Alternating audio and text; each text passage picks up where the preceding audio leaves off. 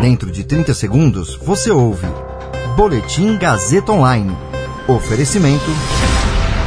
Se você tem muito o que dizer e quer escolher uma profissão para dar voz às suas ideias, a Faculdade Casper Libero é o seu lugar. Jornalismo, publicidade e propaganda, relações públicas, rádio, TV e internet. Todas as possibilidades abertas. Acesse casperlibero.edu.br e conheça as infinitas rotas que o mundo da comunicação oferece. Comunicação é mais do que uma escolha, é um modo de existir. Agora você fica bem informado e atualizado. Está no ar o Boletim Gazeta Online.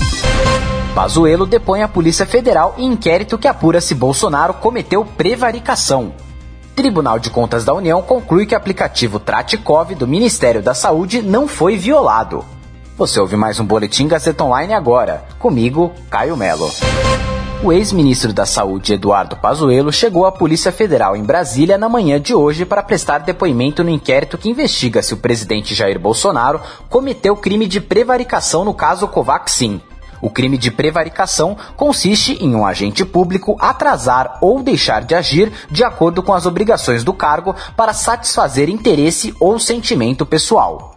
Em depoimento à CPI da Covid, o deputado Luiz Miranda e o irmão dele, Luiz Ricardo Miranda, servidor do Ministério da Saúde, disseram ter informado a Bolsonaro as suspeitas de irregularidades envolvendo as negociações para aquisição da Covaxin. Primeiro, Bolsonaro confirmou o encontro, mas disse não ter sido informado sobre as suspeitas. Depois, passou a dizer que acionou Pazuello quando ouviu o relato dos irmãos Miranda. O inquérito foi aberto a pedido da Procuradoria-Geral da República e autorizada pelo STF. O caso é conduzido pelo Serviço de Inquéritos Especiais da Polícia Federal, porque Bolsonaro tem foro privilegiado. O prazo inicial para a conclusão das investigações é de 90 dias, mas pode ser prorrogado. Além de Pazuello, os irmãos Miranda também foram ouvidos no inquérito da prevaricação. Na última terça, o deputado prestou depoimento por quatro horas. O Tribunal de Contas da União, o TCU, aprovou ontem a auditoria da área técnica do tribunal, que considerou que o aplicativo Traticov do Ministério da Saúde não foi violado. O aplicativo que entrou no ar em janeiro deste ano e saiu do ar no mesmo mês recomendava o uso da cloroquina contra a Covid, mas o remédio é comprovadamente ineficaz contra a doença. Em depoimento à CPI da Covid, em 20 de maio, o ex-ministro da Saúde, Eduardo Pazuello, disse que um hacker roubou o aplicativo e jogou no ar uma versão incompleta. Cinco dias depois, também em depoimento à comissão, a secretária do Ministério, Mayra Pinheiro, disse que o aplicativo não foi hackeado nem modificado, mas que houve extração indevida dos dados.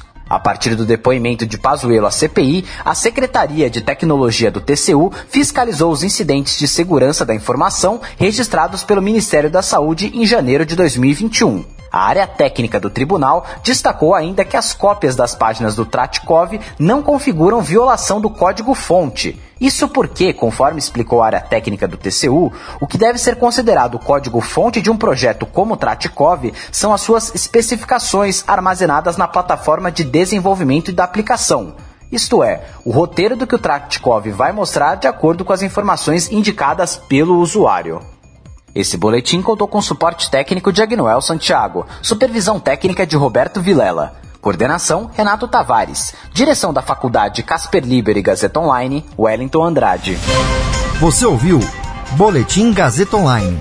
Para saber mais, acesse radiogazetaonline.com.br.